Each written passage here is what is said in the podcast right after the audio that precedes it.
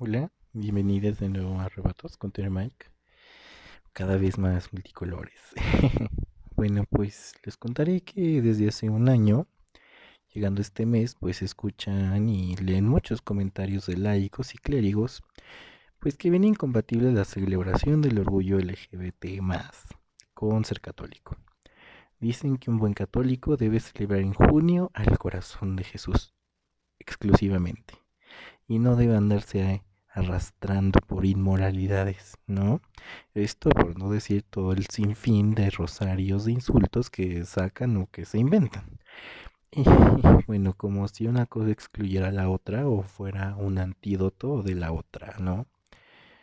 Y bueno, es que a mi parecer el corazón de Jesús poco entiende de sectarismos o segregaciones. La real devoción al corazón de Jesús se convierte en escuela donde aprendemos a amar, curar, liberar, incluir, sentir y actuar como Jesús.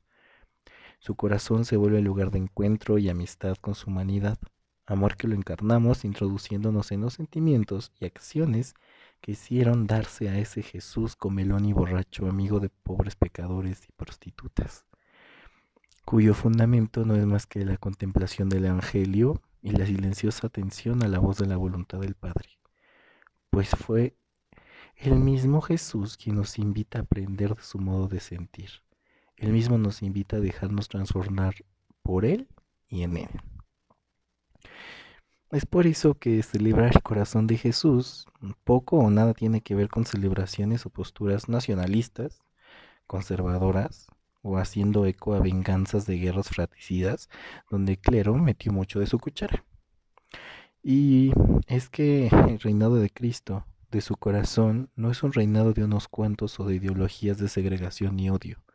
El reinado de Cristo es la autoridad del Evangelio, esa buena nueva liberadora que nos hace comunidad. Entendamos que el corazón de Jesús es refugio y no casa de torturas, como lo quieren hacer ver aquellos falsos profetas de la intolerancia y desventura, pues que obviamente hablan desde el prejuicio, el miedo, el odio o muchas veces también el no querer ser exhibidos.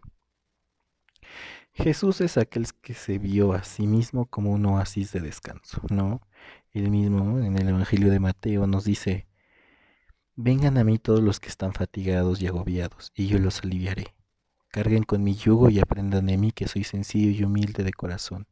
Encontrarán descanso para sus vidas, porque mi yugo es suave y mi carga ligera.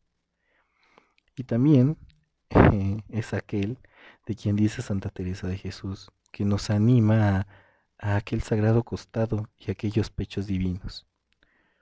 Por lo tanto, celebrar el corazón de Jesús es celebrar el amor, celebrar el que Él nos amó primero, que nos planifica y estamos dentro de sus planes. Por eso no existe incompatibilidad de fiestas, incompatibilidad de celebrar, de reuniones, de alegrías.